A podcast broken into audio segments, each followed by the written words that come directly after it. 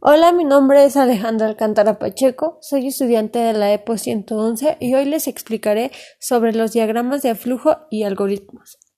El diagrama de flujo o diagrama de es la representación gráfica del algoritmo o proceso. Se utiliza en disciplinas como programación, economía, procesos industriales y psicología cognitiva. Un diagrama de actividades representa los flujos de trabajo paso a paso de negocio y operaciones de los componentes en un sistema. Un diagrama de actividades muestra el flujo del control general.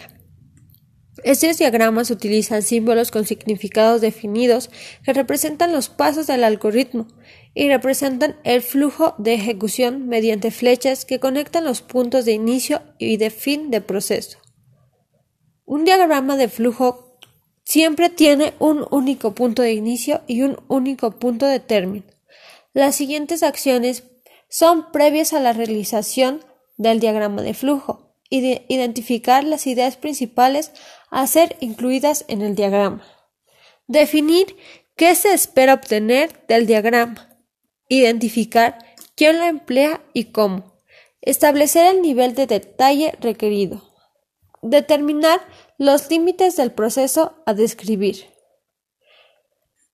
El algoritmo es denominado como un conjunto ordenado y finito de operaciones simples a través de los cuales podemos hallar la solución a un problema. Los algoritmos nos permiten ejecutar una acción a resolver un problema mediante una serie de instrucciones definidas, ordenadas y finitas.